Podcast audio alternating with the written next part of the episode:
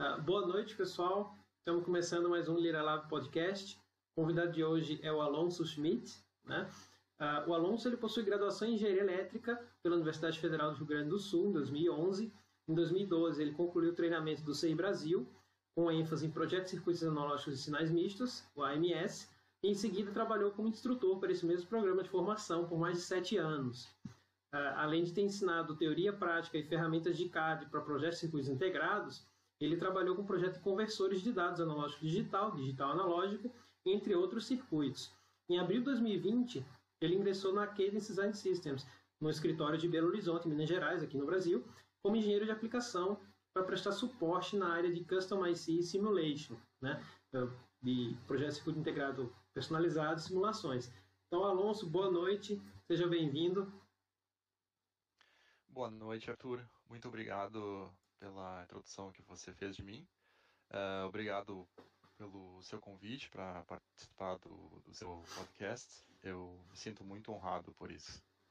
Eu que agradeço ter aceitado o convite. Então, a gente pode começar. Uh, tu pode falar um pouco sobre, sobre a empresa que tu trabalha, uh, quais os produtos que ela oferece, quais o mercado que ela atua, assim. Claro. A Design Systems é uma empresa americana sediada no, no Vale do Silício, San José, na, na Califórnia. E ela oferece é, ferramentas de, de, de projeto, né, ferramentas de projeto de circuitos integrados, uh, APIs e hardware. Né, uh, tudo para habilitar os clientes a fazer projeto de sistemas eletrônicos. Né? É...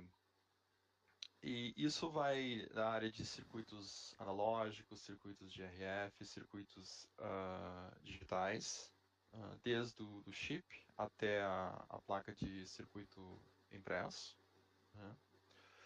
E ela tem se, se expandido, uh, incluindo mais a nível de sistema, até mesmo uh, softwares de fluido dinâmica computacional.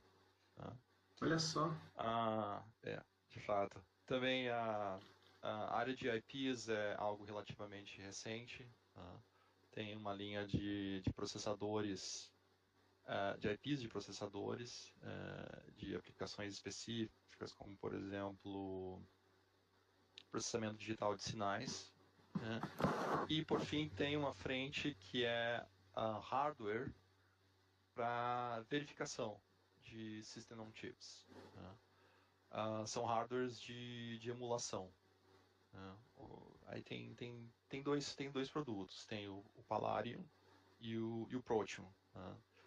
Uh, mas ambos servem para esse fim de, de, de, emulação. O Protium é basicamente uh, um, um array, um conjunto de, de FPGAs, né, um, unido e conectado num, num rack, né, e o Palladium é, é com tecnologia ASIC, mas também para o propósito de emulação de hardware.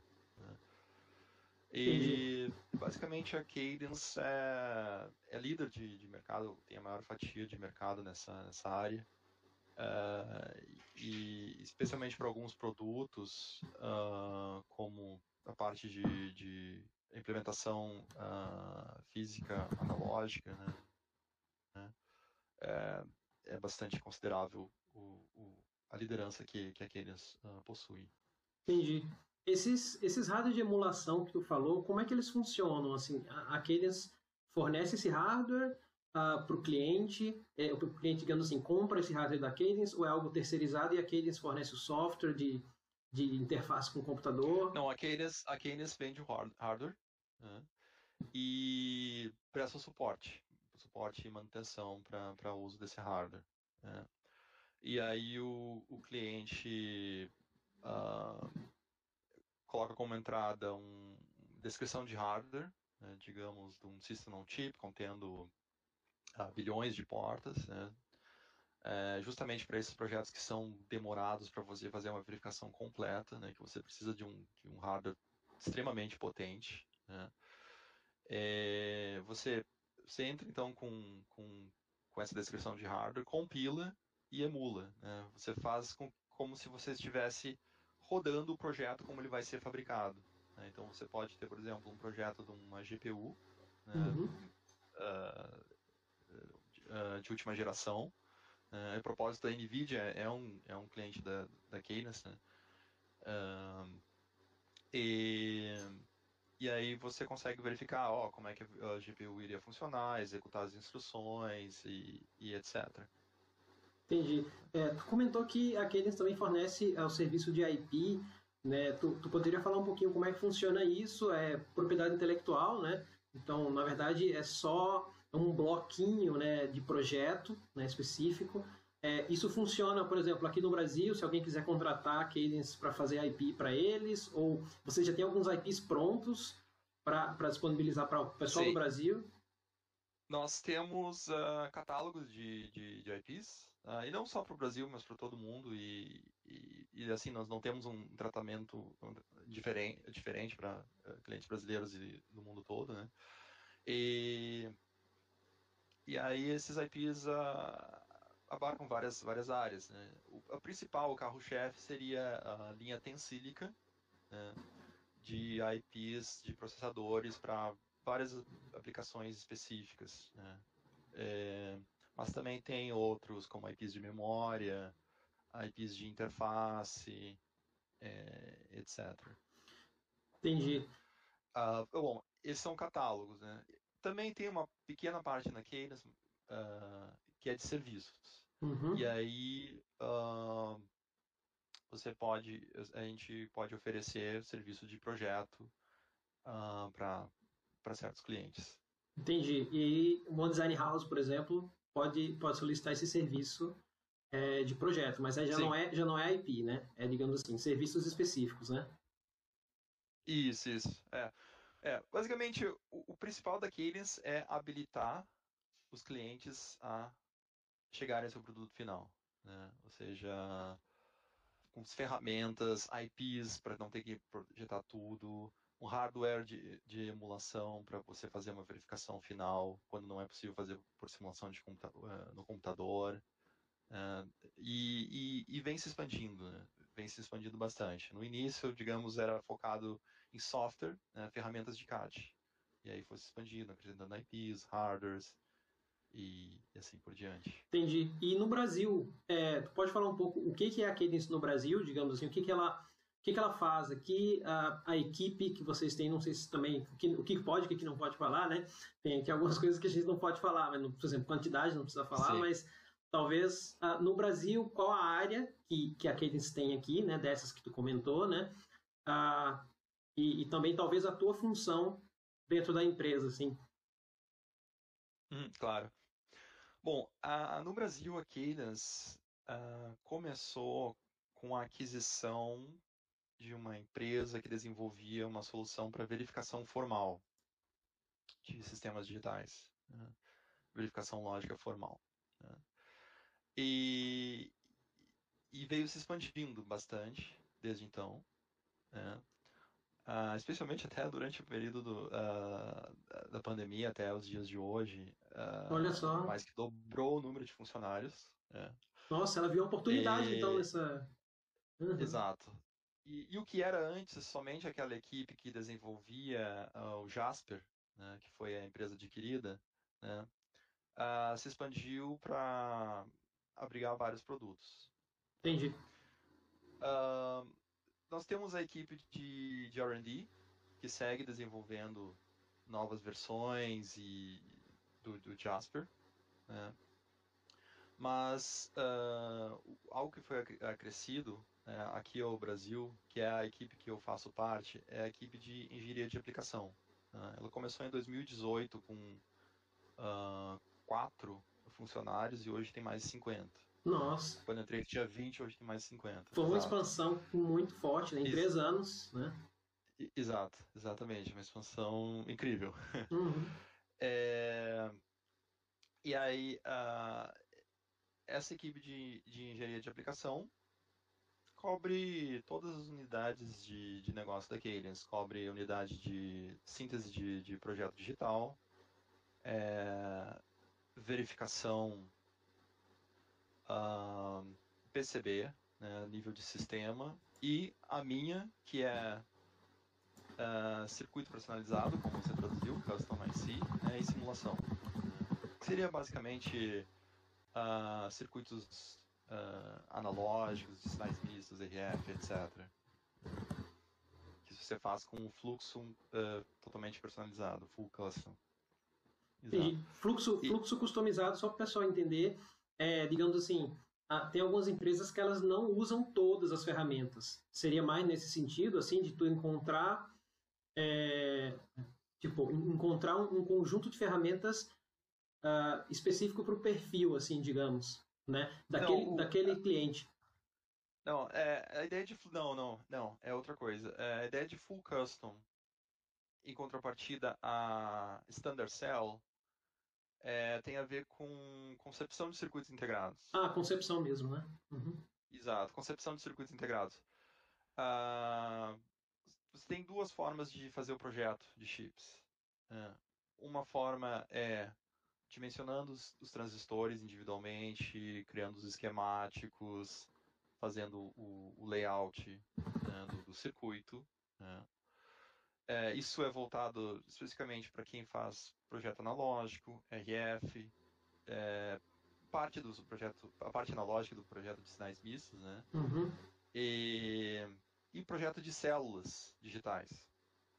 Projeto digital, em contrapartida, de sistemas digitais. Né? Uh, aqui já vocês fala de, a gente fala de sistemas uh, com bastante replicação e, e número de, de, células né, muito grandes. Tá? E aí nós utilizamos uh, células prontas, ou seja, não é completamente customizado, né, porque essas células já estão prontas. Entendi. Não, entendi agora. É que eu estava achando que esse serviço full custom seria ajudar o cara a customizar o, a, as ferramentas que ele não, ia comprar. Né? Não. Né? Mas não é. É o projeto mesmo, tá falando. E, isso, é, tem a ver com a ideia de, de, de concepção de circuitos integrados e a área, né? Vamos dizer, a área digital, que trabalha com standard cell, e a área analógica, que trabalha com uh, full custom, né? Mas aí eu já aproveito o gancho para falar sobre o que é engenharia de aplicação. Uhum, é. É, e tem a ver um pouco com essa ideia de você, de repente, customizar soluções para o cliente. Né? Ah, então, nós temos essa equipe de engenharia de aplicação, de engenharia de aplicação na Cadence, né, que abriga uh, as várias áreas do, do, do projeto de, de, de, de circuitos. Né.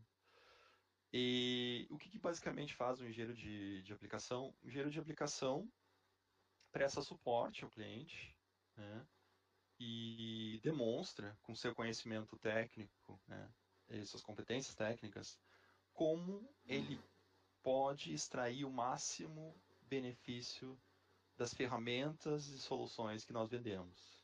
Entendi. É. Ou seja, você vai uh, trabalhar no problema do cliente, o que, que ele precisa, e vai demonstrar, olha, a gente oferece isso aqui, você configura dessa forma, eu posso te fazer uma demonstração, posso fazer um exemplo, né? E aí, com isso, a gente pode chegar a uma situação de venda, né? onde você vai ter um, um valor para o cliente, né, que vai ajudar ele a atingir o, o, o, seu produto final mais rapidamente, ter mais produtividade de, de, de projeto. Né. Entendi. É, o, uhum, é, o engenheiro de aplicação, ele, ele trabalha até dentro da equipe de vendas, né?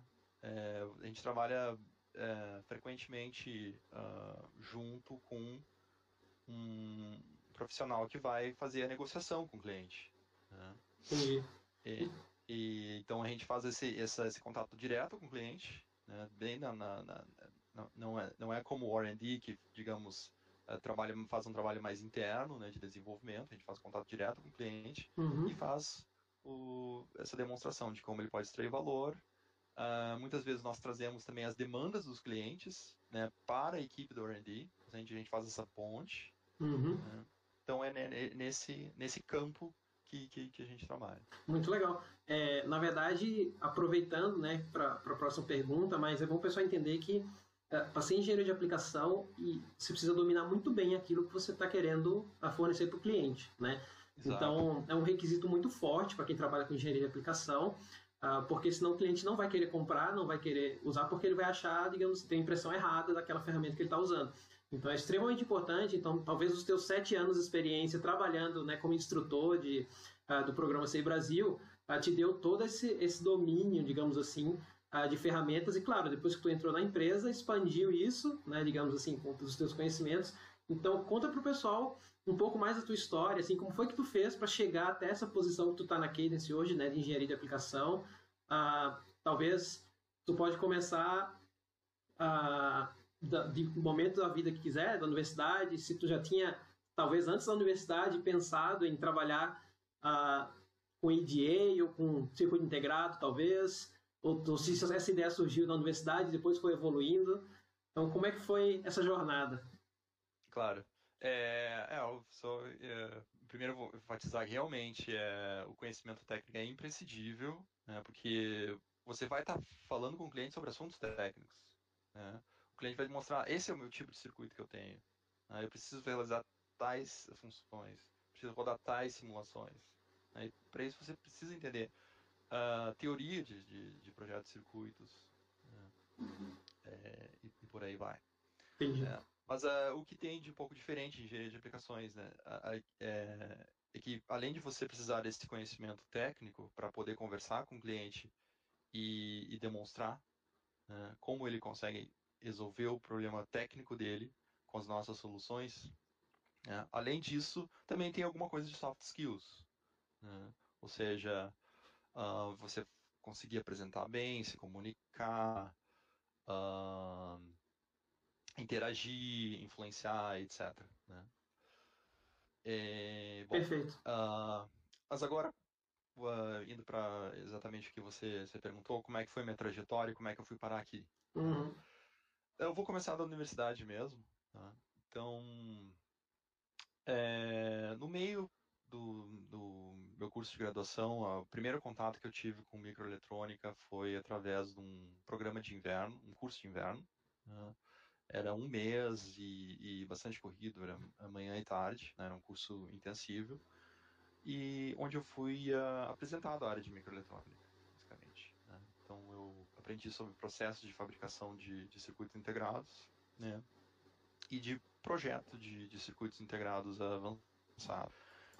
Isso serviu para, digamos, uh, uh, a brotar o interesse em mim né, despertar um interesse pela, pela área de microeletrônica. Né. Eu, eu me impressionava com, com, aquele assunto, nossa, como, como, é, é como é fantástico uh, que a gente consegue trabalhar com, com elementos tão miniaturizados, né?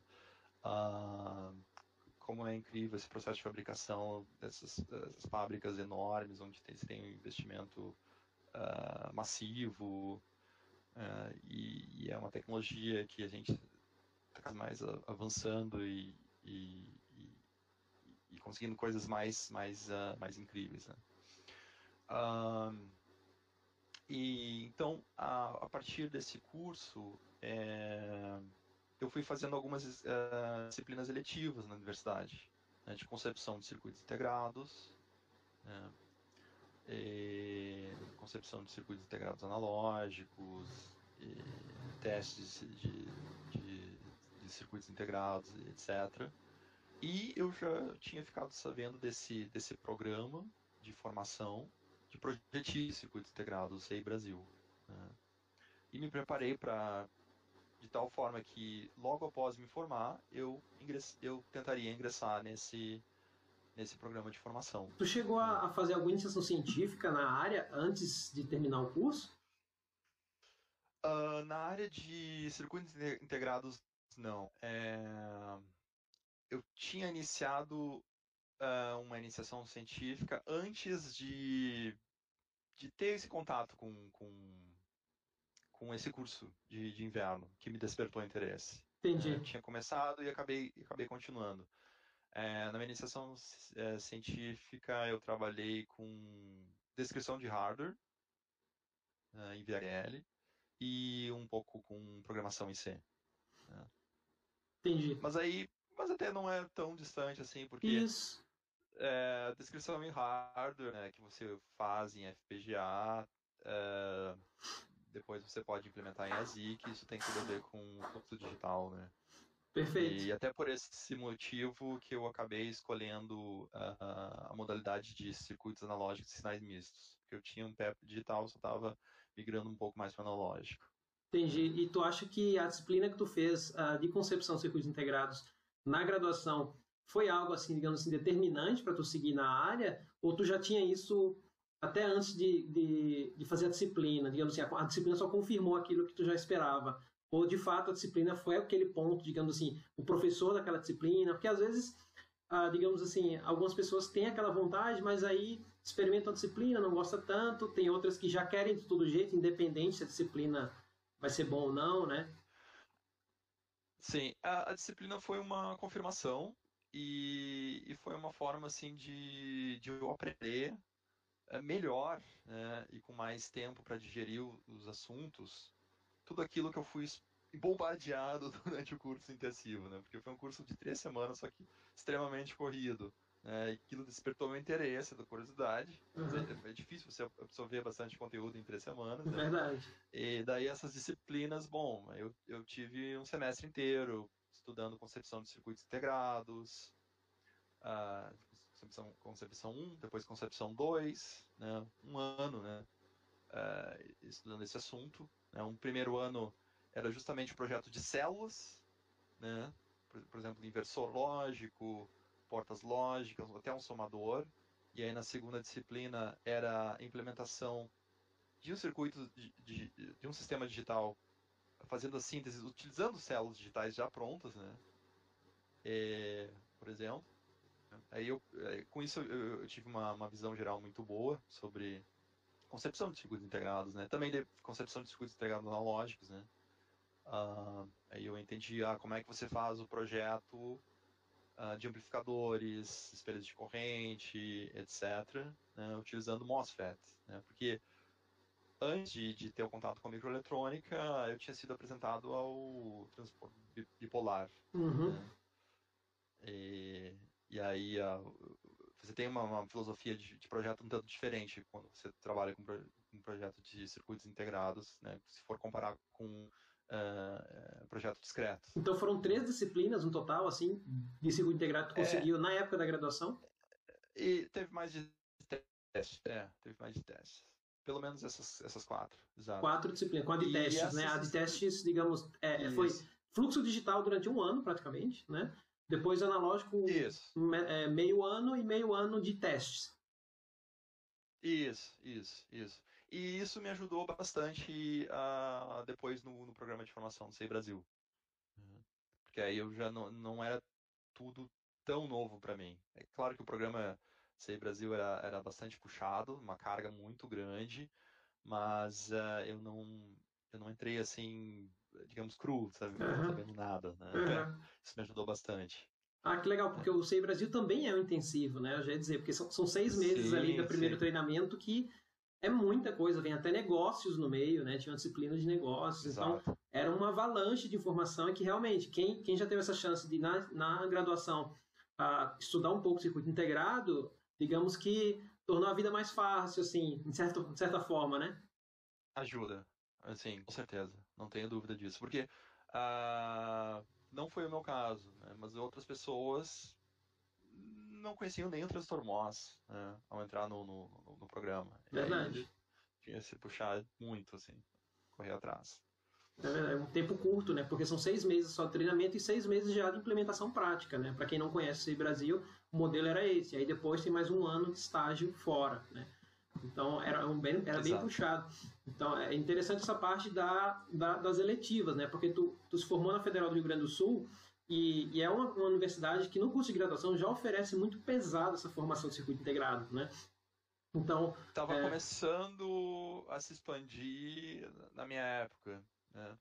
Uh, eu, aliás, conceitos de circuitos integrados pelo menos uh, já tinha bastante tempo, mas por exemplo, a disciplina de testes, essa de concepção de circuitos integrados analógicos, teve uma que eu não fiz, mas teria sido interessante, dispositivos uh, semicondutores, entre outras. Hoje em dia, eu não sei como está, mas acredito que devem se manter essas disciplinas e ter até mais divulgação e interesse. Espero que sim, né? Uhum. É, até porque uh, bom, a Cadence está em expansão significativa, né? E nós, nós precisamos de pessoas que se preparem nessa área. Muito legal. Então, assim, até, até pessoas que estão em outras universidades, né? Que, digamos assim, exato, assim, não têm uh, essa, essas disciplinas na graduação, mas, digamos assim, elas podem fazer um mestrado, né? Elas podem fazer um mestrado na URGS, por exemplo, né? Que o mestrado também tem um programa excelente uh, de formação para quem não teve, digamos assim, essa base na graduação. Uh, focado em MOSFET, em integrado, fluxo do da, do desenvolvimento do projeto, né? Ah, o, o, mestrado é algo também que tu considera, digamos assim, a porta de entrada para essa área, digamos, para quem está em outras universidades no Brasil e que gostaria de seguir em circuitos integrados, um dia talvez trabalhar na Cadence, tu, tu recomendaria, porque hoje em dia não tem mais programa Sem Brasil, né? Então, talvez a porta de entrada seria buscar universidades que não é só no, do Rio Grande do Sul, né? Tem uh, ali na Unicamp, Uh, tem outras universidades, né? no Nordeste tem também as universidades que têm a parte de projetos integrados. Essas pessoas que não têm na sua, na sua universidade poderiam buscar essas que têm para talvez fazer um mestrado e tentar iniciar. Tu acha que é viável esse tipo de. Uh, olha, existem vários caminhos possíveis. Uh, e, uh, mestrado, com certeza, mestrado, doutorado, seguir a linha acadêmica, depois entrar na, na, na indústria, com certeza é um, é um excelente caminho. Né? Uh, também é possível você fazer a iniciação científica na área, né, digamos, os últimos dois anos da, da faculdade, buscar cadeiras eletivas, né, se elas estiverem disponíveis. Né. Uh, Para quem tiver a, a acesso e possibilidade, uh, até procurar um estágio na Cadence, a, a Cadence contrata, procura frequentemente estagiários para contratar. Né. Então, até mesmo com a graduação, a nível de estágio, iniciação científica, é, é possível se, se preparar para tentar se posicionar. Entendi. Ou seja, existem vários caminhos. Ah, muito legal. Então, assim, não precisa nem, não necessariamente, né, fazer um mestrado é. na área, porque, assim, a pessoa pode, sei lá, sou engenheiro eletrônico, por exemplo, então engenheiro elétrico, né, engenheiro eletricista, né, que o pessoal chama, uh, e aí ele quer trabalhar nessa área. Então, ele pode entrar, por exemplo, como estagiário júnior, né, ali, aquele aquele cara mais inexperiente na empresa e ele pode, por próprio mérito, crescer na empresa, digamos assim, dentro ali, né? E sair fazendo formações de acordo com o que ele quiser seguir dentro da empresa. Então também é possível. Exato, exato, com certeza. Uhum. Beleza. E aí, como é que foi a tua experiência como do SEI Brasil ali? Como é que foi o SEI Brasil para ti e depois a decisão que tu tomou de se transformar no instrutor, assim, né? Ah, sim. É... Bom, é foi uma experiência bastante intensa, né, de, de, de conhecimentos, mesmo eu, já tendo uma base, né, hum, não deixou de ter, de, ter assunto novo, né. Por exemplo, aprendi a referência de tensão, era completamente novo para mim, PLL, os conversores de dados, é, é, era, era, bastante assunto. E uh, eu já, já trabalhei com, é, de primeiro momento, assim, na fase de projeto, com um desafio bastante grande, né, tentar projetar um, um conversados analógico digital é, com, com, técnicas é, tanto não usuais, né? E, e, foi bastante desafiador. Recém-aprendidas, digamos na, assim, né? Exato, é, exatamente.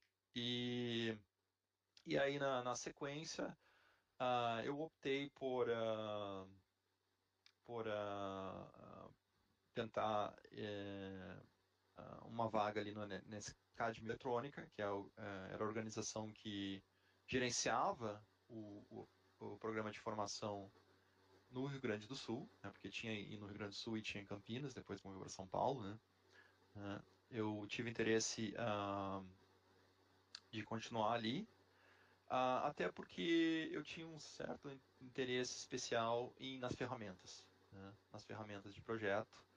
Inclusive, uh, eu tive, eu desenvolvi uma parceria com uma empresa uh, com quem o, o NSCAD tinha, tinha contato, né? tinha contato e tinha um acordo, que era a, a Moneda, né? empresa alemã que desenvolve uma ferramenta de otimização do dimensionamento de circuitos, né?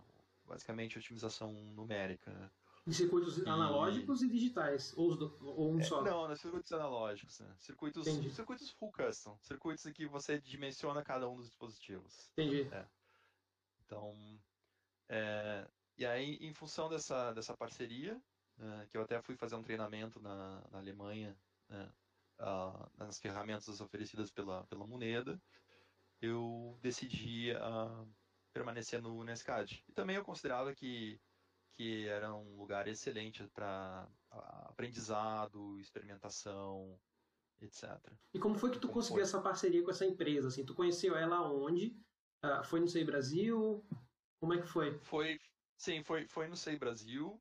É, na, durante as aulas de negócios em semicondutores, né, uh, eu, eu, conheci o, o, quem ministrou essas aulas, que foi o, o Gunther Struber, né, e eu, eu ouvi falar durante as aulas dele que, uh, que uh, ele poderia arranjar uma parceria né, de ter uma experiência e, na área de semicondutores no exterior. Né? E eu fiquei interessado. Né? E aí eu entrei em contato com ele e, e verifiquei que uh, ele tinha um relacionamento já com a NSCAD, né? com, com Everton, uh, que era o, o, gerente da parte analógico, né? E aí nós basicamente fechamos um acordo e, e eu realizei esse, esse treinamento. Muito legal. E, então, o CI Brasil, de fato, já abriu portas, assim, digamos, né? Então, sim, tu, tu sim, saiu não imediatamente para ser instrutor. Então, fez esse estágio na Alemanha, trabalhou nessa empresa, né, de EDA, que, que faz esse software de otimização automática, digamos assim, né, de, de projetos circuitos. Então, para quem não conhece, pessoal, é, existem ferramentas de software que elas otimizam circuitos digitais, por exemplo. Só que para circuitos analógicos, na época, inclusive até hoje, né, é algo bem destacado você ter uma ferramenta de software que faz o, a otimização automática do circuito. Então ela muda ali os parâmetros, né, de forma a obter certos resultados de performance, né? Então é, é, um, é um desafio gigantesco do ponto de vista analógico, porque dadas as variáveis, que você tem uma quantidade de variáveis muito grande né, para você otimizar. Então é bem legal essa experiência que tu teve ali na Moneda e que de fato já cresceu um pouco teus conhecimentos em ferramentas de, de circuitos integrados, né? Para quando tu voltou no NSCAD, né? E aí quando tu voltou para trabalhar como instrutor, qual foi a área que tu, que tu deu, deu aula, né? Parte de ensino, assim, de preparação, digamos, né? Não só ensino, né? Mas de treinamento mesmo, né? Exato, sim. Uh, e, e, vale destacar aqui que uh, foi na Moneda uh, que eu tive o primeiro contato com um engenheiro de aplicações. Né? Eu tive contato com um engenheiro de aplicação e, e o processo de venda. Né? Como é que você aborda um cliente, como é que você mostra uma ferramenta, valor que ela tem, como ela pode beneficiar uh, o, o, projeto, uh, o, o, processo de projeto do, do, cliente e por aí vai. Uh, e, e, aí e também ao, ao, lado do engenheiro de aplicações tinha alguém né, que faria negociação com o cliente, né, que fecharia o, o acordo. E aí foi interessante, foi, foi uma, uma primeira primeiro encontro assim com, com esse aspecto, né, que é Na... um dos vários né, que a gente encontra. Né, Na, naquela época tu já gostou da indústria de semicondutores. Sim, sim. Dessa, dessa área de aplicação, quando tu conheceu, assim, a engenharia de aplicação, tu, foi algo que te, te atraiu, assim, pô, legal? É, foi uma coisa assim que eu tomei conhecimento. Eu não imaginava que eu ia trabalhar com isso um dia, né, como engenheiro uhum. de aplicações. Uh, não era não, uh, não era algo planejado. Eu ainda me via assim, ah, uh, vou trabalhar como projetista ou como suporte a CAD. Tava, tava com essas duas ideias, né? Mas uh, foi algo que eu, pelo menos, ah, tomei conhecimento, né? Ah, tem esse mundo aqui, uhum. tem esse lado aqui, né? É, ou seja, e aí uh, levou a entender como é que, como é que dá esse, esse, essa, esse relacionamento entre as empresas de DA e as empresas de, de projeto, né? Entendi. projeto de, de sistemas eletrônicos. Entendi. É, antes de a gente continuar, só o Fernando Carrion mandou aqui um salve para o nosso instrutor Alonso, né? O Fernando Carrion. Imagina que seja aluno da época. Um abraço a ele. Uhum. Sim, o último, aluno da última leva. Muito legal. legal. E aí, como é que foi no NSCAD, né? A área que tu ficou dando instruções e treinamentos? exato. É, caso, então, é, eu fiquei na área de. Uh, na área que eu me especializei, na área de circuitos analógicos e de sinais mistos. É, Aí, no primeiro momento, eu dava aula de, de, ferramentas de projeto ou de projetos práticos e nós fazíamos os, os projetos, né? Uh, parte era desenvolvida pelos Nandos, mas também parte pelos instrutores, então eu continuei fazendo projeto de, uh, de conversores de dados, por exemplo, né?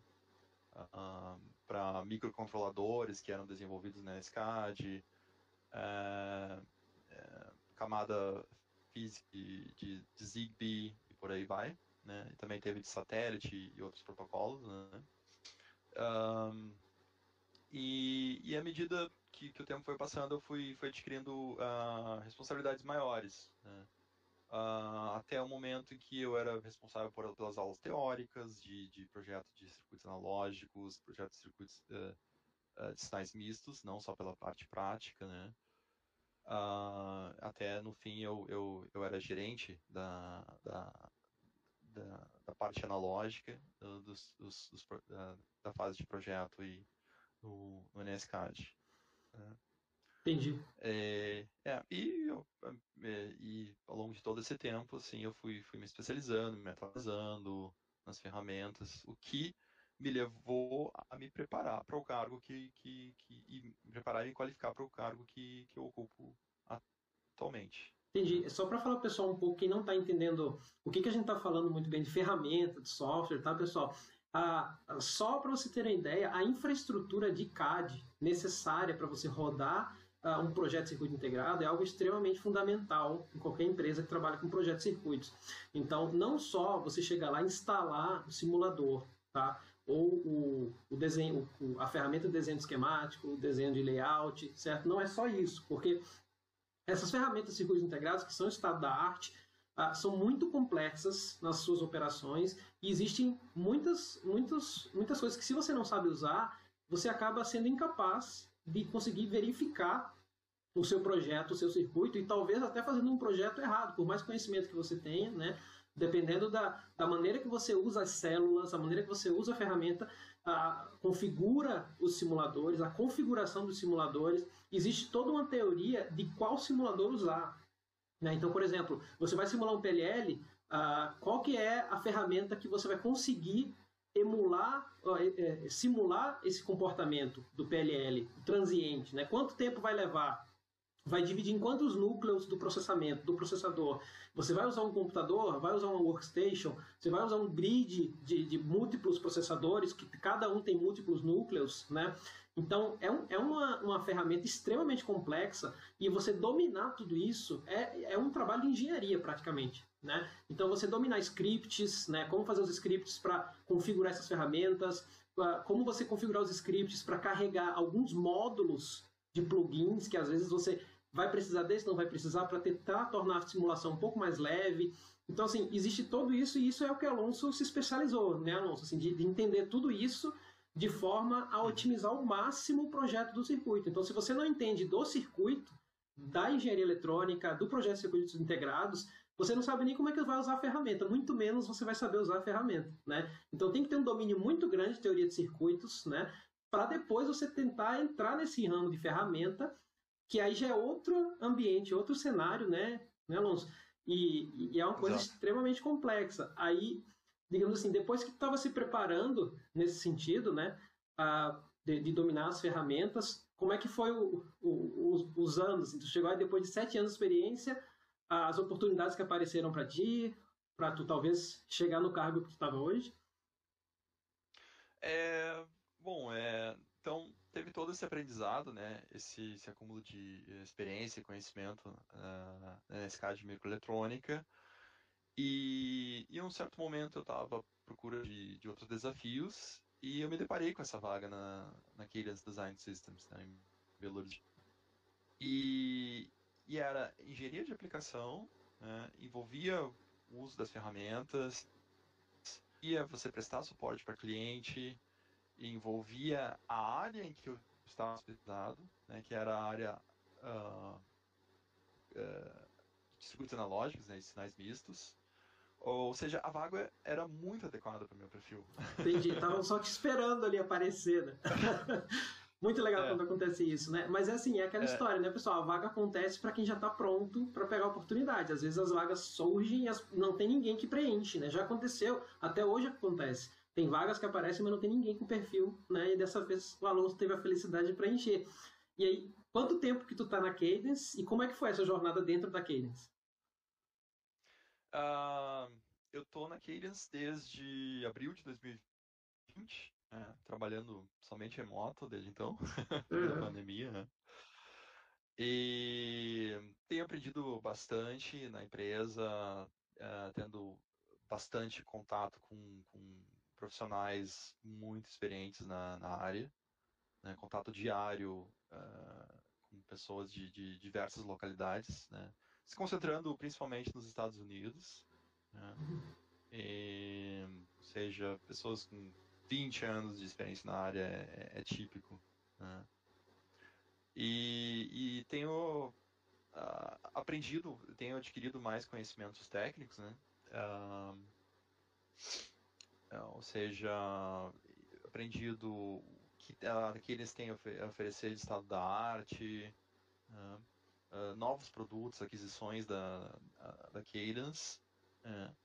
e, e tenho tido essa, essa interação com, com clientes de, de toda parte do mundo. Né? Entendi. é algo assim que, que eu verifico, poxa, eu estou lidando assim com, com empresas muito importantes, né? uhum. é, pessoas muito experientes e, e, e, prestando um bom serviço. Mas sensacional. Uh, essa, essa parte assim dentro dentro da Cadence, digamos assim, né? Uh, existe algum conhecimento que tu olhando para trás, assim, tu olha, ah, isso daqui foi fundamental para eu, eu ser um bom profissional na posição que eu estou hoje, assim, sabe? Ah, algum, algum conhecimento que tu estudou na graduação, talvez ah, no Sei Brasil, que tu considera assim, ainda bem que eu fiz isso, talvez o estágio na Moneda, não sei, mas qual foi aquele conhecimento, digamos, ou o grupo de conhecimentos, né? às vezes é um, é um, grupo de conhecimentos que tu considera que foi fundamental para o teu sucesso que tu tem hoje, na, na, na tua posição? Ah, eu diria que todo conhecimento né, que eu adquiri só teve a agregar, certo? Uh, mas eu tenho assim uma visão geral bem consolidada né, da concepção de circuitos integrados, né, entender cada uma das partes, né, todo o fluxo, fluxo analógico, fluxo digital, né, desde é, captura de esquemático, né, passando por layout, verificação é, e né, por aí vai. Simulação estatística, etc. Uhum. Tudo, tudo uh, só teve só teve agregar para eu entender melhor uh, como prestar um bom serviço para os clientes. Entendi. E aí, mas assim, tem alguma habilidade, digamos, fora dessa área de circuitos, por exemplo, relacionada à programação, né? Uh, talvez programação de script em alguma linguagem, ou, ou alguma coisa desse tipo, que tu acha que, digamos assim, ajuda para quem está querendo seguir nessa área de EDA, por exemplo, para o cara que quer estudar circuitos, ele já, já entendeu que, assim, tu é um projetista de circuitos integrados, né? Então, assim, tu, tu tá uhum. nessa parte de uh, engenharia de aplicação, mas para tu ser engenheiro de aplicação, tu tem que ser antes projetista, né? Tem que ser antes projetista, e, e aí, mas fora dessa parte de projeto, da teoria de circuitos, né? Dessa parte de entender a eletrônica, né? Uh, teria alguma coisa relacionada, por exemplo, à programação que tu recomendaria se tu pudesse voltar no tempo e tu tivesse a chance de, de, de fazer alguma disciplina de programação, tu faria hoje, com esse pensamento que tu tem hoje, né? Então, talvez uma programação em. Python, não sei. Um, sim, scripts ajudam bastante. É... E você aprender linguagens de, de script. Uh, o mais importante, na verdade, é você ter boas noções de programação. Né? Você ter, teria lógica de programação para fazer bons scripts, né? porque depois você pode pegar as linguagens. Mas uh, você aprender, por exemplo, Python é algo que só tem a agregar. Python, Perl também. Perl, é uma uh -huh. linguagem que é bastante utilizada até para você, uh, por exemplo, automatizar a leitura de, de, logs, extrair informações desses logs. Né?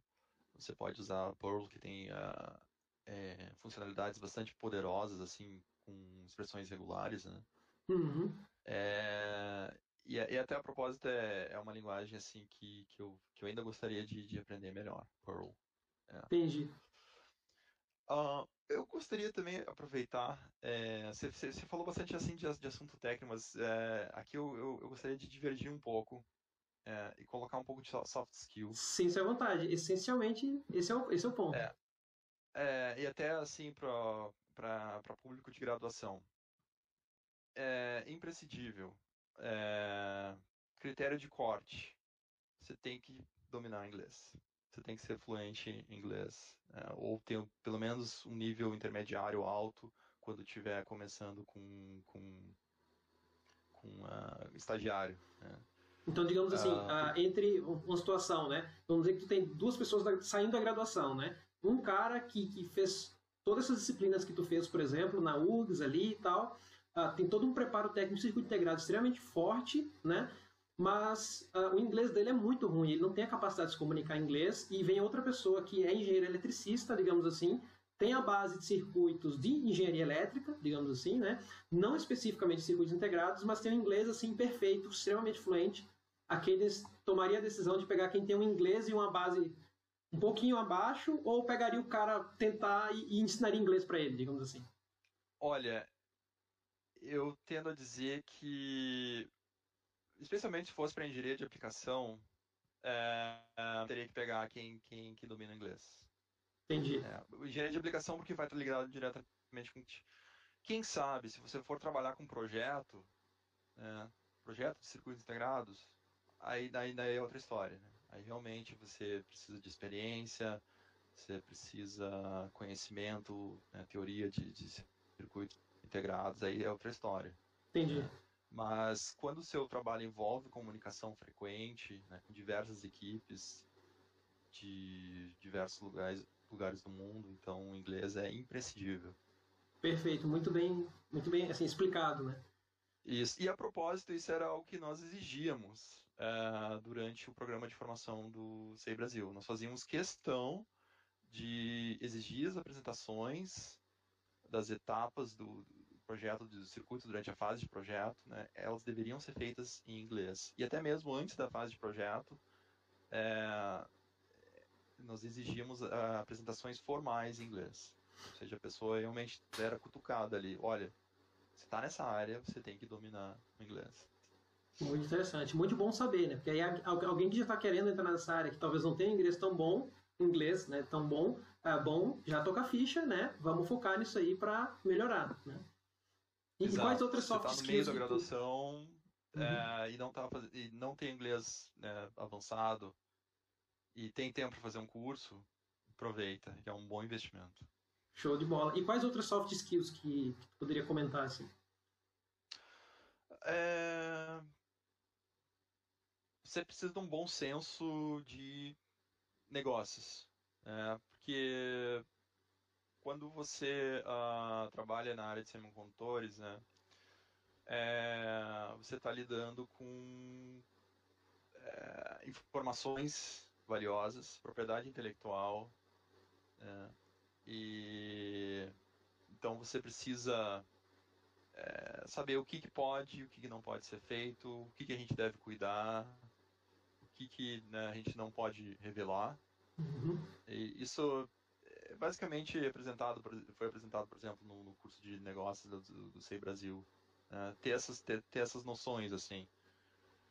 É, isso seria algo a destacar também. Muito legal. Teve alguma coisa que tu, que tu achou que foi um obstáculo para ti, assim, no, no teu perfil, tá? Então agora não falando de outras pessoas, falando do teu perfil de ti, assim, que tu sentiu que foi um obstáculo que tu teve vencer na tua carreira para tu, digamos assim, conseguir aquele, aquele avanço na carreira que tu queria, teve algo, digamos assim, ah, eu tive que aprender isso aqui, que foi fundamental para que eu, né, conseguisse progredir, né, crescer na, na carreira. E algum obstáculo que tu teve que vencer, porque assim, às vezes não tem obstáculo, tá, Alonso? Às vezes tem um obstáculo que já era previsto, digamos assim, né? Tu já, já esperava que teria que aprender esses, essas coisas, teria que a melhorar nesse sentido ou outro. Às vezes tu já tem aqueles, aqueles obstáculos esperados, tu conseguiu superar e foi de boa, né? Tranquilo, mas só para perguntar se houve algum obstáculo que, que foi grande assim ou difícil, né? O mais difícil do que os outros, que tu teve que vencer para conseguir continuar crescendo? Essa questão eu gosto de pensar da seguinte maneira. É, eu tive que me muito é, e lembro especialmente no, no início né, uh, ah, para ter acesso a oportunidades. Ou seja, quando eu estava ali no, no Sei Brasil, eu, eu me dedicava bastante para estudar, é, fora do, do período de aula, uh, ah, para tentar me destacar. Né? Ou até mesmo antes do Sei Brasil, para ser selecionado pelo Sei Brasil. Né? Porque tinha uma seleção, tinha vagas limitadas, né? você tinha ali bolsa do, do governo federal, ou seja, é, era bastante visado e, e, limitado, né? É, então, bom, quando, quando você passa por uma seleção, obviamente, é, nem, todo, nem todos vão passar, né? Você vai, vai ter um certo filtro ali. E, e depois do programa Sei Brasil, o que, que era limitado? É, você tinha um estágio, né, onde você ia trabalhar numa, uma, uma empresa, numa empresa, né? É, uh, você tinha bolsas, né? você tinha vagas limitadas nessas empresas. Né? Então, para você poder escolher o seu caminho, né, você teria que, você precisava de ser um dos, de maiores, uh, melhores avaliações. Uhum. Né? Então, esse, esses foram os obstáculos assim que, que, que eu tive na carreira, assim, que eu tive que me esforçar bastante para vencer. Né? Essa, essas eles, avaliações. Né, vencendo esses obstáculos, né, é, eu fui proporcionado a, o acesso a essas oportunidades que me qualificaram a chegar onde eu estou agora. Entendi, muito legal. É, e de fato isso é muito importante falar, né? Porque às vezes você está num mercado que talvez seja um nicho, né? Naquela, naquela região que você está e, e, talvez poucas pessoas vão ter acesso a certas oportunidades, né? Então uh, ter essa percepção, digamos assim, que tu teve, né? De de se dedicar, de, de, de, tentar se destacar naquilo que tu queria, né? Porque tinha, nem todo mundo queria o que tu queria também, né? Então, só que assim, tinha muita gente que queria o que tu queria.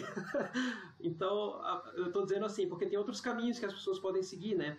Mas é, é, uma área muito concorrida, né? Então... É, a... Você deve ter, ter, em mente que se você, você tem um caminho que você quer, você quer seguir, né? você vai estar concorrendo com outros. E né, por oportunidades que podem ser limitadas. Essa, Exato. Essa é a questão. Bem interessante. É, para a galera ter isso na cabeça, né? Não é simplesmente assim, tu vai lá, faz um treinamento e tu vai ganhar um emprego free, assim, né? Não, não é assim que funciona. Não, né? Forma alguma. então tem que ter um certo, digamos, um certo desempenho para conquistar, né? Digamos assim, aquela oportunidade, né? E, e seguir em frente. Ah, teve, teve alguma, digamos assim, teve alguma direção, né? É, na verdade, não é se teve. É, qual, qual que tu acha que é a direção que está tomando uh, essa indústria agora de, de EDA, né? Digamos assim. Porque tu comentou que a Cadence está em expansão, né? Ela está expandindo até para fazer hardware, né? Para oferecer serviço também de, de projeto, né? Então, como que tu acha que está esse direcionamento das, das empresas de EDA, né? Eles estão, de fato, Tu acha que a, o mercado agora está se abrindo para a empresa não ser tão específica só em software, talvez né, elas estão oferecendo, porque às vezes as pessoas, eu até mesmo não sabia né, que a Cadence oferecia essa outra parte, certo? E eu acredito que muita gente, quando escuta da falar da Cadence, o pessoal lembra mais das ferramentas. Ah, não, é a empresa de ferramenta, a empresa de ferramenta. E acaba que essa outra parte que ela está se expandindo não, não tem tanta divulgação, né? não tem tanta, digamos, não chama atenção, as pessoas nem sabem que existem. Então, como é que tu acha que está esse direcionamento dessas empresas? É só a Cadence que faz isso? Uh, tu acha que o mercado, de certa forma, está cobrando isso da Cadence, né? por isso que ela tomou essas decisões? Como é que tu acha que está esse direcionamento das empresas de EDA? É, realmente é, é, há um crescimento muito grande, né? um crescimento tanto financeiro né, e, e, do mercado de semicondutores como, como um todo. Né, isso inclui as empresas de, de EDA. E, e aqui, aqui ele se destaca né, como tendo uma das melhores performances, se você for analisar as ações, por exemplo. E, mas tem também um crescimento de escopo. Né? E aí a Cadence está uh, abrigando mais uh, projeto de sistemas. Uh, aí você acrescenta ali a, a parte de uh, projeto de circuitos RF, você acrescenta ferramentas de análise eletromagnética. Né? Teve até duas recentes aquisições da, da. A IMX, para simulação eletromagnética acelerada, e WR, para projeto uh, de RF, mais a nível de, de, placas de circuito impresso. Uh, e, e, até tem, como eu, repetindo, né, está indo além e, e, acrescentando até sistemas onde você deve considerar né, fluidodinâmica computacional. Entendi. Isso. Então, você está tá, tá subindo a nível de sistemas. Isso é uma tendência. Entendi. Né? Essa é uma tendência clara que tu enxerga. Assim. Uhum. Isso. A oferecer mais aos clientes, né? Ou seja, os projetos cada vez mais avançados, né? Oferecer mais. Oferecer o quê? IPs, né? Isso vai acelerar, vai, vai proporcionar ainda maior produtividade para os clientes, né? No momento que você começa a, a fornecer IP. Entendi. Uh, e além disso, né, um nível uh, ainda mais alto, né, é, você tem a aplicação de algumas tendências uh, atuais né, de inteligência artificial, machine learning, big data e computação na nuvem, né, sendo consideradas pela Cadence. Né. Você tem na, a ferramenta de, de síntese de, de sistemas digitais, já o benefício de uso de Big Data e Machine Learning, né, um, um sintetizador digital que, que aprende uma forma melhor de você fazer o roteamento e processamento das, das células e consegue Nossa, olha só. um é, é, é, impressionante e consegue um PPA melhor que seria Power Performance Area né uhum. métricas de desempenho melhores basicamente uhum. uh, com relação a cloud computing também aqueles uh, fornece uh, um ambiente todo de, de EDA na nuvem. Né? Ou seja, em alguns casos pode ser mais interessante para o cliente ele não fazer ali toda a sua infraestrutura de, de, de CAD, ou seja, comprar computadores, servidores uh, uh, extremamente potentes, né? mas em vez disso, utilizar uma estrutura já pronta né, na nuvem com as ferramentas as mais atualizadas né, e fazer o seu projeto nesse ambiente seguro, atualizado, com Nossa, muito bom. Muito bom mesmo, porque de fato você reduz o tempo de, de, de investimento até, até o tamanho do investimento, né? E, e o tempo, né? Exato. Porque às vezes o cara vai fazer um investimento, um investimento grande para, primeiro, pagar as ferramentas, pagar o, a infraestrutura, né? E, e, além do tempo de daqui que instale as ferramentas, monte a infraestrutura de TI, faça toda essa. Porque o pessoal que não conhece, tá? A, a infraestrutura de TI necessária para dar suporte para o Alonso, por exemplo, né? Se, se tu for trabalhar no, numa empresa de seguro integrado, também é complexa. Né? A, a infraestrutura uhum. de TI é uma infraestrutura complexa, até a parte de segurança de informação, né? Então, imagina o custo que a pessoa tem para implementar isso. Então, esse, essa forma de você trabalhar por assinatura, digamos assim, né? Então, é um modelo de negócio que a Cadence garante que vai estar as ferramentas já tudo ok, digamos assim, né? E a empresa poderia já começar a usar de cara, assim, né? não, não teria, digamos, ah, esse tempo e também o custo, né? Digamos assim, vai ter o custo da assinatura, porque aí, mas de certa forma a assinatura ela se dilui nos projetos, né? Pelo uhum. período, tempo de projeto e tal. Então, de fato, eu acho que isso daí populariza, tá? Eu acho que isso aí tende, né, tende a popularizar o uso das ferramentas, né? Exato. É, em muitos casos faz, faz mais sentido. Outra possibilidade é, é, você precisa rodar simulações massivas e o seu servidor não comporta. Aí você pode mandar para nuvem, nuvem daqueles, alguns jobs uh, que não, não, o seu servidor não está dando conta. Né? E, e, aqui eu gostaria de aproveitar, né, para o pessoal ter noção. Ah, o que, que é nosso computador pessoal? Vou ter ali 8 núcleos, 8, 16 GB de RAM, uma configuração típica, né? Uhum. Quando você vai trabalhar com, com simulação de, de circuitos integrados, né? Você pode chegar, digamos, a centenas de gigas de, de memória RAM. Isso é bastante típico. E não são oito núcleos, você pode ter 32, 64 núcleos para distribuir. E mesmo assim, a simulação pode levar muitas horas, quem sabe até dias, né? Uhum. Sensacional. Vou aproveitar para pegar as perguntas do chat aqui. O Rodrigo Baleiro uh, mandou uma pergunta interessante, tá? Uh, ele perguntou se nessas empresas a idade costuma né, ser um impeditivo. Ele está falando que é engenheiro eletricista, faz mestrado, mas ele tem um receio por ter 35 anos, né? Então, ele, ele queria saber se, digamos assim, idade chega a ser critério para seleção ou se, se de fato o foco é mais nos requisitos. Uh, não, não. A idade não. O que vai ser avaliado numa eventual entrevista são as competências. É. Muito bom, né? mas assim, pro, pro Rodrigo, só para ter ideia, a gente também tem essa idade, né? então, você não tá velho não, tá, tá jovem. Né? Não, né? de forma alguma. Uhum. Mas tem o Alan Thiago Fernandes. Uh, qual a sua perspectiva sobre o desenvolvimento desse mercado no Brasil? A gente falou muito da Cadence uh, de um modo geral, né, como uma empresa global, uh, mas assim, tu comentou também que a Cadence no Brasil começou com quatro funcionários, em três anos foi para 50, né? Uh, é, a área de engenharia de aplicação. Quatro. De engenharia de aplicação, né? Isso. Isso, porque o escritório todo daqueles agora tem 200. Entendi. Se for considerar também a parte de R&D. Mas aí, esse mercado aqui no Brasil, tu pode, falando pela Cadence, digamos assim, né? Tu acredita que ele está crescendo ainda mais? Ou, digamos assim, tu, tu acha que ele está mais estável? Não, eu diria que, que está crescendo, sim. Uh, ou seja, esse ritmo que vem há, há, anos, né, e talvez tenha se acelerado durante a pandemia, ele continua, não sei até quando vai continuar. Uh, mas uh, eu, eu, considero a, a indústria de semicondutores eh, como um todo bastante próspera. Né? É, é, uma indústria que tem um crescimento uh, significativo.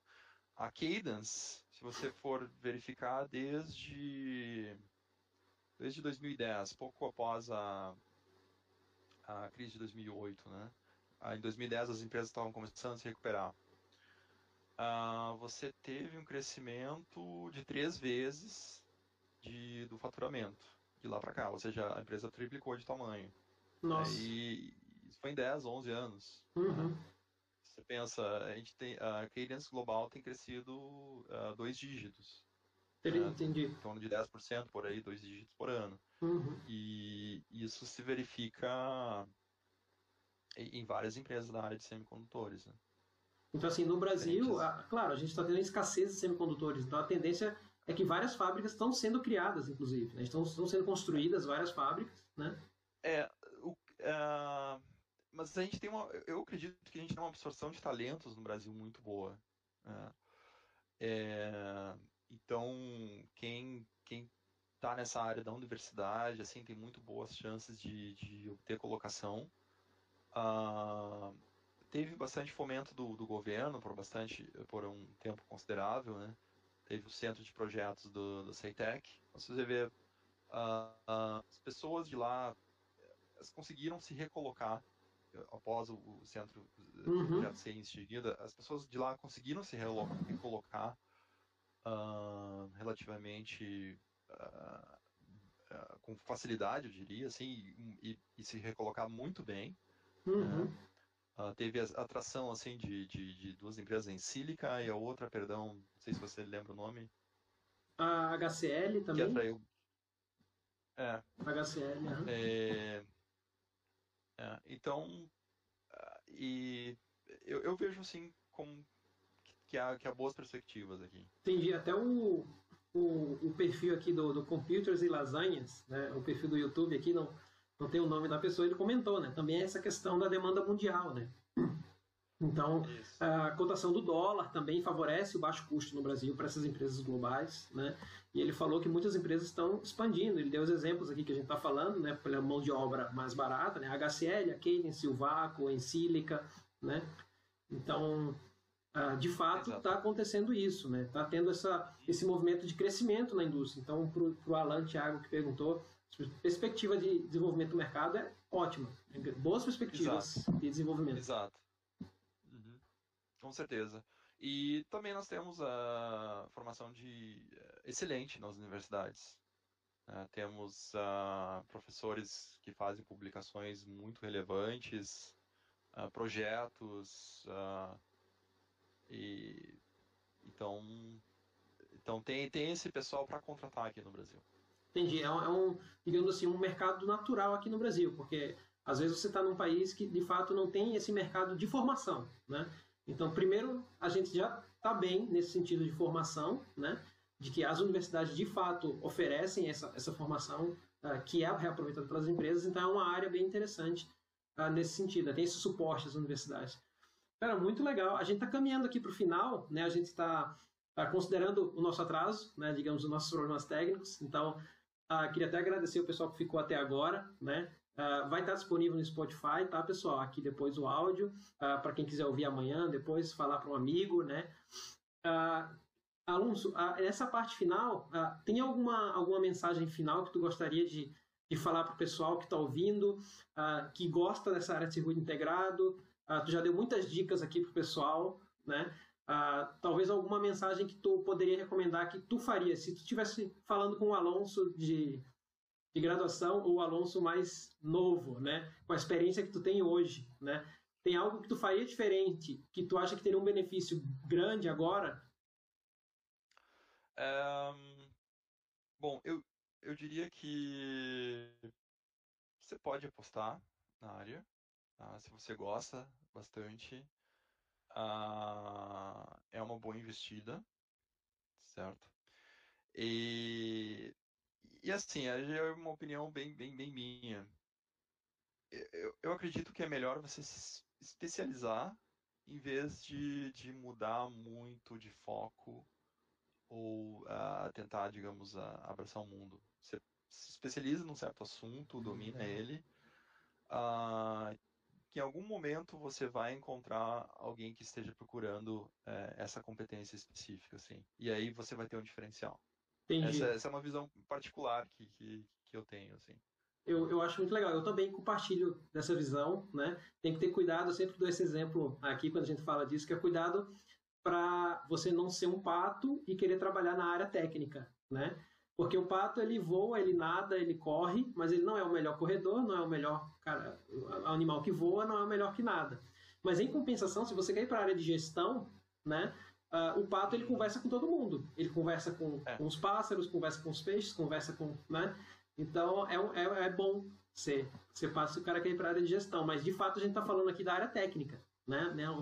Então, o diferencial para fazer com que você se destaque e tenha esse sucesso que tu teve, digamos assim, e muitas outras pessoas também seguiram essa linha, essa dica eu compartilho muito.